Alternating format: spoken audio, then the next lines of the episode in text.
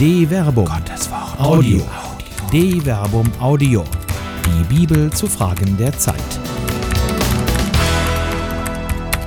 Hyper, Hyper. Oder die vielfältige Einheit der Kirche verträgt keine Sonderwege. Von Dr. Werner Kleine. Auf dürrem Boden erscheinen schon Flechtengewächse als blühendes Leben. Der oberflächliche Betrachter übersieht dabei, dass selbst in der Wüste unter dem Sand eine große Artenvielfalt des Lebens herrscht, das sich an die Bedingungen der Umwelt angepasst hat. Inkarnation ist eben kein bloß frommes Wort, Inkulturation auch nicht. Es sind die Bedingungen, unter denen das Leben überhaupt stattfinden kann dass das Leben aber in jeder kleinsten sich bietenden Ritze hervorsprießt, dass selbst die unwirtlichsten Gegenden, so denen die minimalsten Bedingungen stimmen, Leben hervorbringt, das zeigt, wie machtvoll der Lebenstrieb des Universums ist.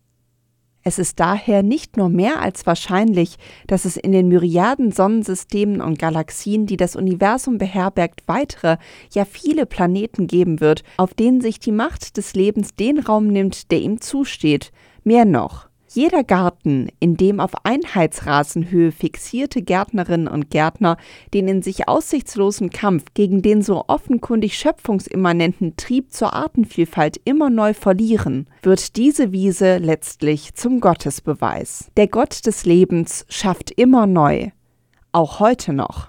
Und dieser Gott scheint die Vielfalt zu lieben. Unkraut ist kein Name Gottes, sondern eine bloß menschliche Kategorie wieder den Drang zur Monokultur. Die Vielfalt betonen auch die immer wieder gerne, die in der Kirche Gottes Ansehen zu haben scheinen. Katholisch, das heißt ja im besten Sinn des griechischen Katholon, allumfassend und universell. Die römisch-katholische Kirche folgt in diesem Sinne zwar dem römischen Ritus, versteht sich aber selbst als im besten Sinn umfassende Kirche. Und umfassend meint eben auch die Einheit in Vielfalt. Immer wieder fanden sich in der Kirche von Anfang an scheinbar oder tatsächlich widerstreitende Bewegungen. Judenchristen und Heidenchristen, Benediktiner und Zisterzienser, Franziskaner und Dominikaner, Progressive und Traditionalisten. Die Kirche war schon immer bunt. Gefährlich wurde es immer nur dann, wenn die einen anfingen, den anderen das Katholischsein abzusprechen, so wie es in der Gegenwart leider wieder allzu häufig geschieht, wenn einem die echten Argumente theologischen Ringens ausgehen und die Erkenntnis reift, dass man selbst auf dem falschen, wenn nicht gar auf einem toten Pferd sitzt. Dann wird statt eines Gartens der Vielfalt eine Monokultur des Katholischseins beschworen, wobei geflissentlich übersehen wird, dass es zum So-Sein der Schöpfung gehört, dass Monokulturen eher Kulturen des Todes sind. Der Gott des Lebens kann das nicht wollen, hat er selbst doch die Vielfalt hervorgebracht. Mehr noch, der dreifaltige Gott zeigt doch in sich, dass er in der Einheit dynamische Vielfalt ist wieder den Drang des Desinteresses. Nun könnte man dem Drang zur Monokultur entgehen, indem jeder seinen eigenen Weg geht. Sollen die anderen doch machen, was sie wollen. Was soll man sich mit den Argumenten anderer auseinandersetzen, die der eigenen Apotheose entgegenstehen und das selbstgezimmerte Gottesbild als Götzen entlarven? Die Scheu zum Streit, die die vom Kampf und Ringen Ermatteten in die weichen Federn eines bloß gefühlten Glaubens fallen lässt, ist der erste Schritt zum Verlust der Einheit in Vielfalt. Auch hier droht der Tod, denn es fehlt der feste Boden, auf dem das Leben gedeihen kann. Leben erwächst eben auch im Widerstand gegen die Schwerkraft. Wie könnte eine Pflanze zum Licht streben, wenn da nichts ist, was sie hält? Leben ist Widerstand, Leben ist Vielfalt, Leben ist Ringen auf festem Boden, der Nahrung gibt. Auf dem einen Boden aber können viele Pflanzen wachsen. Bringt aber jeder Boden gute Früchte hervor? Wurzelgrundanalyse Die Qualität des Bodens ist nicht zuletzt für die Qualität der Früchte verantwortlich. Jeder Weinkenner weiß das ebenso wie jeder Weihrauchliebhaber. Sowohl bei den Reben als auch bei den Boswellien entscheidet nicht zuletzt der Boden darüber, ob die Ernte gut oder schlecht ist. Umgekehrt sind es die Früchte, aus denen sich Schlüsse über den Zustand des Bodens ziehen lassen. Das ist der Hintergrund des jesuanischen Gleichniswortes aus der Bergpredigt, mit dem er vor den falschen Propheten warnt. Hütet euch vor den falschen Propheten. Sie kommen zu euch in Schafskleidern, im Inneren aber sind sie reißende Wölfe. An ihren Früchten werdet ihr sie erkennen. Erntet man etwa von Dornen Trauben oder von Disteln Feigen? Jeder gute Baum bringt gute Früchte hervor, ein schlechter Baum aber schlechte. Ein guter Baum kann keine schlechten Früchte hervorbringen und ein schlechter Baum keine guten. Jeder Baum, der keine guten Früchte hervorbringt, wird umgehauen und ins Feuer geworfen. An ihren Früchten also werdet ihr sie erkennen. Matthäus Kapitel 7, Vers 15 bis 20. Die Metaphorik von den guten und schlechten Früchten war den damaligen Leserinnen und Hörern des Matthäusevangeliums wohl ebenso aus dem alltäglichen Erleben vertraut wie denen, zu denen Jesus unmittelbar gesprochen hat. Es erschließt sich ohne Umwege, dass das Wachsen der Gemeinde in dieser Metapher einen Spiegel findet. Auch hier gibt es guten und schlechten Boden. Nicht jeder Prophet, nicht jede Verkünderin meint es wirklich gut mit denen, die sie um sich scharen wie bedeutsam dabei die botanische Metaphorik, die möglicherweise auf Jesus selbst zurückgeht, in der frühen Kirche gerade mit Blick auf die Erstevangelisierung und Neugründung von Gemeinden war, zeigt eine retrospektivische Bemerkung des Paulus im ersten Korintherbrief, die nicht zufällig auch die Einheit in Vielfalt durchblicken lässt. Was ist denn Apollos und was ist Paulus? Diener, durch die ihr zum Glauben gekommen seid, und jeder, wie der Herr es ihm gegeben hat. Ihr habt gepflanzt, Apollos hat begossen, Gott aber ließ wachsen. So ist weder der etwas, der pflanzt, noch der, der begießt, sondern nur Gott, der wachsen lässt.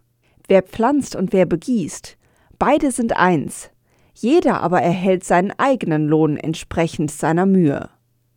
Denn wir sind Gottes Mitarbeiter, ihr seid Gottes Ackerfeld, Gottes Bau. 1 Korinther Kapitel 3 Vers 5 bis 9 Vielfalt ohne Einheit Im Hintergrund der paulinischen Betonung der Einheit in Vielfalt steht freilich eine bedrohende Zersplitterung der Gemeinde, die immer schon durch die Zeilen des ersten Korintherbriefes durchschimmert. Sie bestimmt schon das Proömium, also die Einleitung des Schreibens. Ich ermahne euch aber, Brüder und Schwestern, im Namen unseres Herrn Jesus Christus. Seid alle einmütig und duldet keine Spaltungen unter euch. Seid vielmehr eines Sinnes und einer Meinung. Es wurde mir nämlich, meine Brüder und Schwestern, von den Leuten der Chloe berichtet, dass es Streitigkeiten unter euch gibt. Ich meine damit, dass jeder von euch etwas anderes sagt. Ich halte zu Paulus, ich zu Apollos, ich zu Kephas, ich zu Christus. Ist denn Christus zerteilt? Wurde etwa Paulus für euch gekreuzigt? Oder seid ihr auf den Namen des Paulus getauft worden? 1 Korinther Kapitel 1 Vers 10 bis 13 Offenkundig hatten sich in der korinthischen Gemeinde, deren Mitgliederzahl man wohl etwa auf 250 bis 300 Personen schätzen kann, verschiedene Parteien gebildet, die miteinander im Streit lagen. Paulus verwendet hier das Wort Eris, das nicht die konstruktive Dimension des streitenden Ringens etwa um die Wahrheit betont, sondern den Aspekt der Zwietracht in sich trägt, die letztlich zu den Schismata führt, vor denen er in Vers 10 mahnt. Hier herrscht gerade nicht mehr Einheit in Vielfalt. Vielmehr ist die Einheit dadurch bedroht, dass sich die Parteien gegenseitig absprechen, auf dem richtigen Weg zu sein angesichts der doch relativ kleinen Zahl der Gemeindemitglieder ein Zustand mit dem Potenzial zur Selbstzerstörung. Auf einen Grund kommt Paulus später zu sprechen, wenn er sich im zwölften Kapitel gegen diejenigen wendet, die für sich in Anspruch nehmen, mehr im Besitz des Heiligen Geistes als die anderen zu sein, also denen, die sich im Besitz außergewöhnlicher Geistesgaben, der Pneumatika wähnen. Vergleiche 1 Korinther Kapitel 12 Vers 1. Hier führt er nicht nur als Gegenbegriff die Charismata, vergleiche 1 Korinther Kapitel 12 Vers 4 ein. Er beschreibt im Folgenden dann auch eine Einheit des Leibes Christi in der Vielfalt seiner Glieder. Vergleiche 1 Korinther Kapitel 12 Vers 12 bis 31 um dann doch noch einen Schritt weiter zu gehen, wenn er zur Erreichung dieser Einheit im Angesichts der faktisch drohenden Zertrennung der korinthischen Gemeinde ausführt? Strebt aber nach den höheren Gnadengaben. Dazu zeige ich euch einen überragenden Weg. 1 Korinther Kapitel 12 Vers 31 Wurzelbehandlung Paulus weist einen Hodon Kath Hyperbollen, einen überragenden Weg, der über das bisher von ihm Gesagte hinausgeht. Und so singt er sein hohes Lied der Liebe. Siehe 1 Korinther Kapitel 13, Vers 1 bis 13, das in den ebenso jubelnden wie mahnenden Ausruf mündet. Für jetzt bleiben Glaube, Hoffnung, Liebe, diese drei, doch am größten unter ihnen ist die Liebe. 1 Korinther Kapitel 13 Vers 13 Es ist die Liebe, die alles erträgt. Vergleiche 1 Korinther Kapitel 13 Vers 4 bis 7. Ja sogar den Andersdenkenden, den Gegner, den Feind. Der Feind mag immer Feind bleiben und der Gegner Gegner. Man muss den anderen nicht mögen, ihn zu lieben, aber ist die Pflicht derer, die sich in der Nachfolge des vom Kreuzestod Auferstandenen befinden. Der Grund für diese Art Wurzelbehandlung ist die schlichte Einsicht, dass das eigene subjektive Erkennen immer auch Stückwerk ist. Die Liebe hört niemals auf. Prophetisches Reden hat ein Ende, Zungenrede verstummt, Erkenntnis vergeht. Denn Stückwerk ist unser Erkennen, Stückwerk unser prophetisches Reden, wenn aber das Vollendete kommt, vergeht alles Stückwerk. 1 Korinther Kapitel 13 Vers 8 bis 10. Niemand darf deshalb für sich in Anspruch nehmen, den einzigen Weg zu Gott zu kennen, schon gar nicht, wenn er nicht primär Christus als den Weg, die Wahrheit oder das Leben verkündet. Vergleiche Johannes Kapitel 14 Vers 6 sondern die Pfade selbsternannter Prophetinnen und Propheten, die für sich in Anspruch nehmen, nach fast 2000 Jahren neue katechumenale Wege, charismatische Erneuerungen oder die Fokussierung auf das familiäre Herdfeuer als Ultima Ratio der Kirche verheißen. Die eitle Demut vieler Gründerinnen und Gründer solcher Bewegungen verdeckt die eigentliche Botschaft. Man muss den Weg so gehen, wie sie es geheißen, und genau damit verdecken sie den, den die wahren Propheten verheißen. Die Parteiungen sind wieder da. Es genügt offenkundig nicht, sich auf den Weg der Nachfolge Jesu Christi zu begeben. Es muss der Weg Kiko Arguello oder Chiara Lubich sein.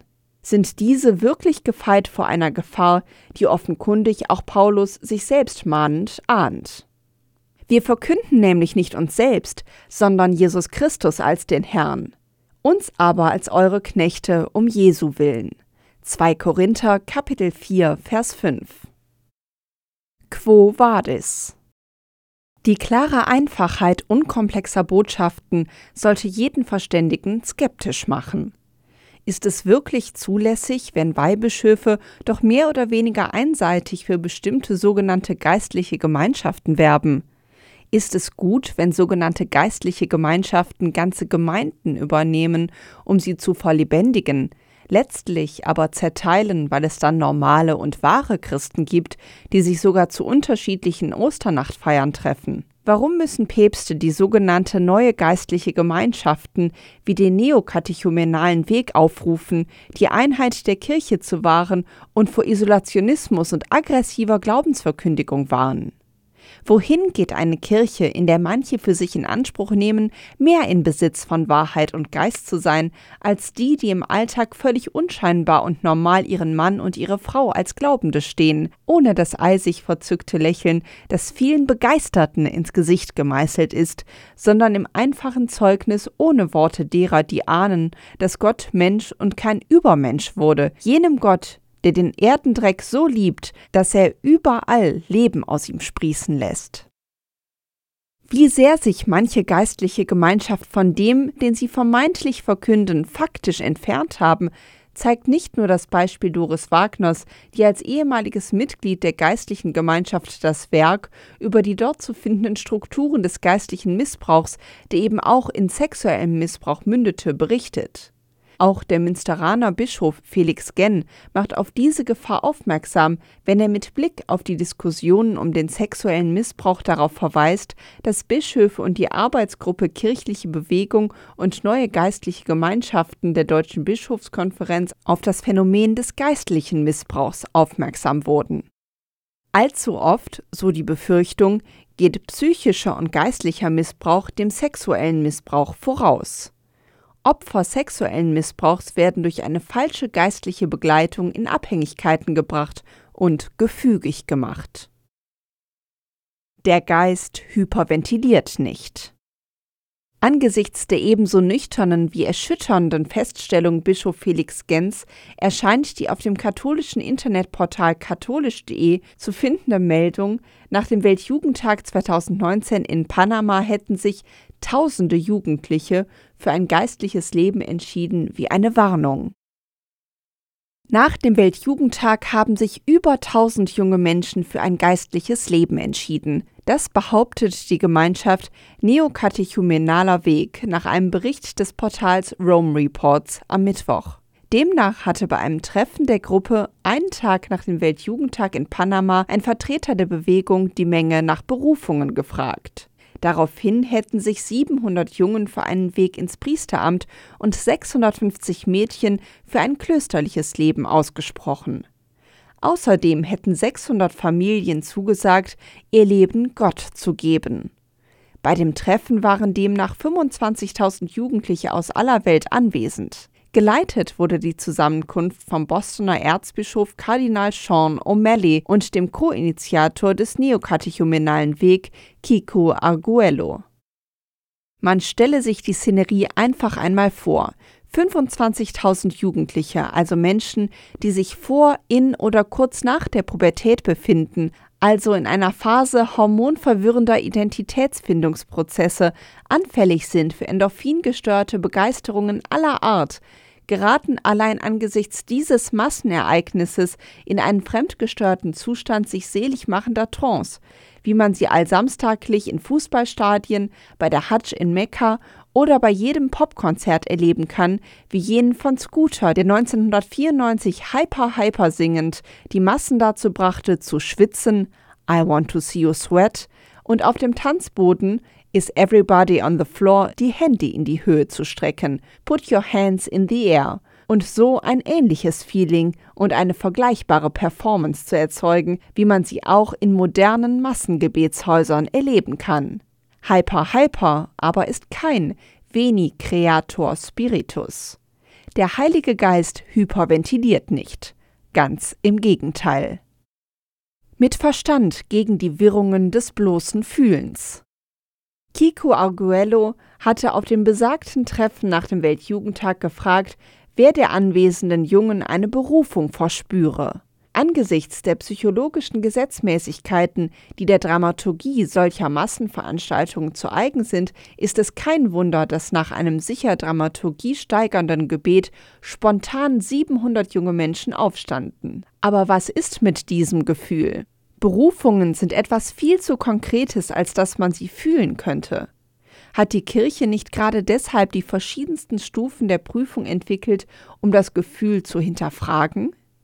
Sich berufen zu fühlen nützt nichts, wenn da kein Bischof ist, der die Berufung bestätigte, also in einen konkret hörbaren, wenngleich bischöflichen Ruf umsetzt.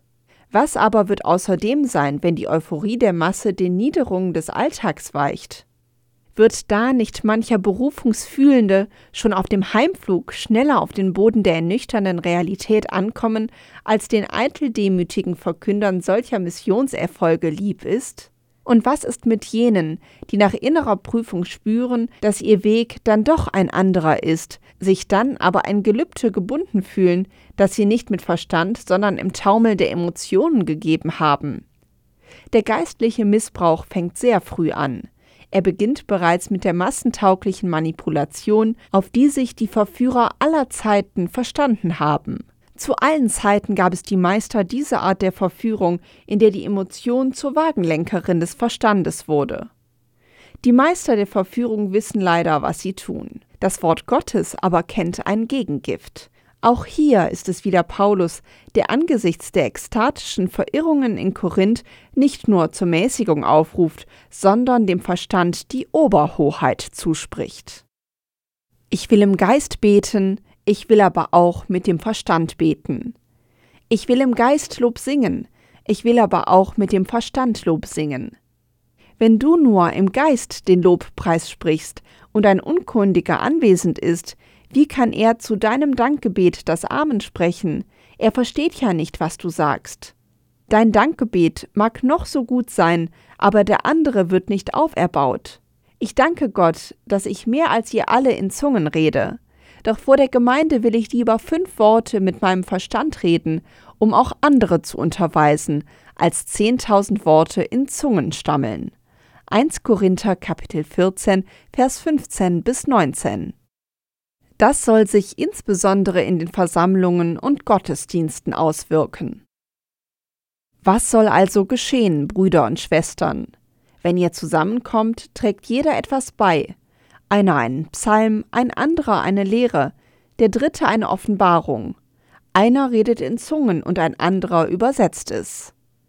Alles geschehe so, dass es aufbaut. Wenn man in Zungen reden will, so sollen es nur zwei tun, höchstens drei, und zwar einer nach dem anderen. Dann soll einer übersetzen.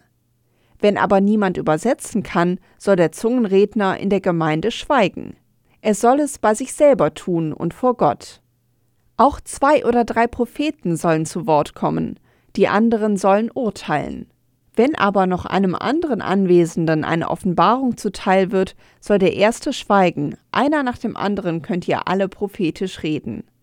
So lernen alle etwas und alle werden ermutigt. Die Äußerungen prophetischer Eingebung ist nämlich dem Willen der Propheten unterworfen. Denn Gott ist nicht ein Gott der Unordnung, sondern ein Gott des Friedens. 1 Korinther Kapitel 14 Vers 26 bis 33 der Prophet redet nach eigenem Willen. Seine Äußerungen sind zu überprüfen und zu diskutieren. Erst dann wird sich erweisen, ob seine Offenbarungen göttlichen oder eigenen Ursprungs sind. Vor allem aber hat das ekstatische Moment zurückzutreten zugunsten einer Verkündigung, die übersetzt, also verständlich ist. Wenn einer meint, Prophet zu sein oder Geist erfüllt, soll er in dem, was ich euch schreibe, ein Gebot des Herrn erkennen. Wer das nicht anerkennt, wird nicht anerkannt. Strebt also nach dem prophetischen Reden, meine Brüder und Schwestern, und verhindert nicht das Reden in Zungen. Doch alles soll in Anstand und Ordnung geschehen. 1 Korinther Kapitel 14 Vers 37 bis 40. Das einzig wahre Fundament. Hier aber ist die Mahnung des Paulus noch nicht zu Ende. Im Fortgang der Gedanken erinnert die Korinther an das Fundament, auf dem sie stehen, der Boden, aus dem der Glaube erwächst, der Humus, in dem das Leben blüht. Ich erinnere euch, Brüder und Schwestern, an das Evangelium, das ich euch verkündet habe. Ihr habt es angenommen, es ist der Grund, auf dem ihr steht.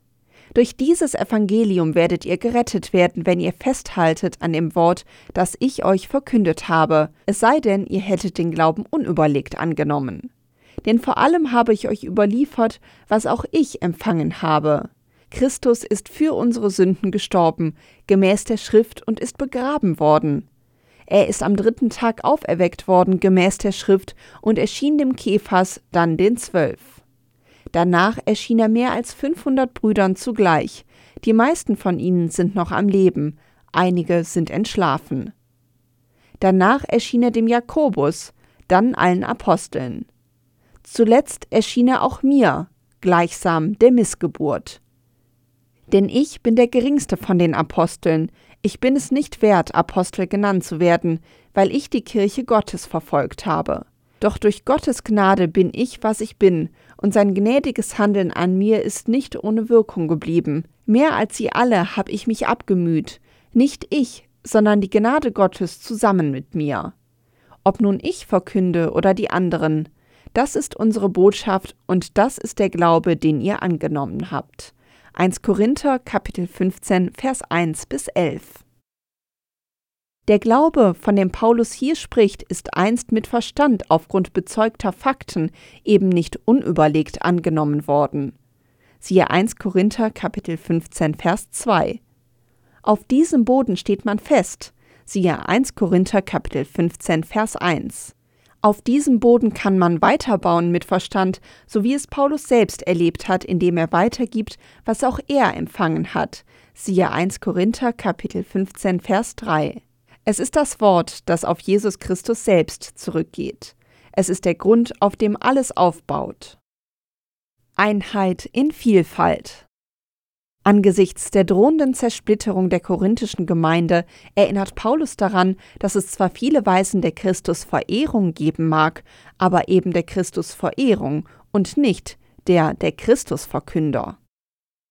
Der Gnade Gottes entsprechend, die mir geschenkt wurde, habe ich wie ein weiser Baumeister den Grund gelegt, ein anderer baut darauf weiter. Aber jeder soll darauf achten, wie er weiterbaut, denn einen anderen Grund kann niemand legen als den, der gelegt ist, Jesus Christus. Ob aber jemand auf dem Grund mit Gold, Silber, kostbaren Steinen, mit Holz, Heu oder Stroh weiterbaut, das Werk eines jeden wird offenbar werden, denn der Tag wird es sichtbar machen, weil er sich mit Feuer offenbart. Und wie das Werk eines jeden beschaffen ist, wird das Feuer prüfen. Hält das Werk stand, das er aufgebaut hat, so empfängt er Lohn. Brennt es nieder, dann muss er den Verlust tragen. Er selbst aber wird gerettet werden, doch so wie durch Feuer hindurch. Wisst ihr nicht, dass ihr Gottes Tempel seid und der Geist Gottes in euch wohnt? Wer den Tempel Gottes zerstört, den wird Gott zerstören. Denn Gottes Tempel ist heilig, und der seid ihr. 1 Korinther Kapitel 3 Vers 10 bis 17 Die Worte des Paulus mahnen durch die Zeiten alle, die nicht wirklich hinter dem Wort stehen, sondern davor. Es mahnt alle, die das Wort Gottes zum Vehikel für die eigenen Anliegen nehmen, die es verschachern. Paulus warnt vor solchen Verkündern im zweiten Korintherbrief. Denn wir sind nicht wie die vielen anderen, die mit dem Wort Gottes Geschäfte machen. Wir verkünden es aufrichtig. Von Gott her und vor Gott in Christus. 2 Korinther Kapitel 2 Vers 17.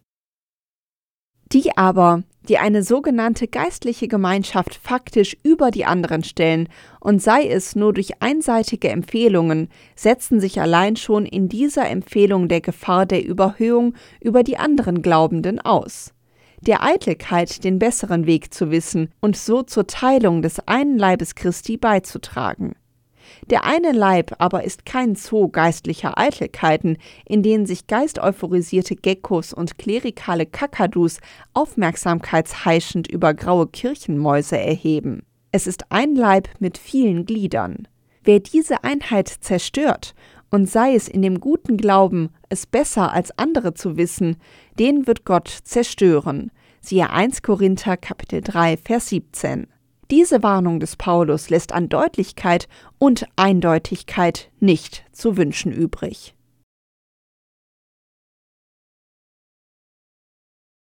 Eine Produktion der Medienwerkstatt des katholischen Bildungswerks Wuppertal Solingen-Remscheid. Autor Dr. Werner Kleine. Sprecher Jana Turek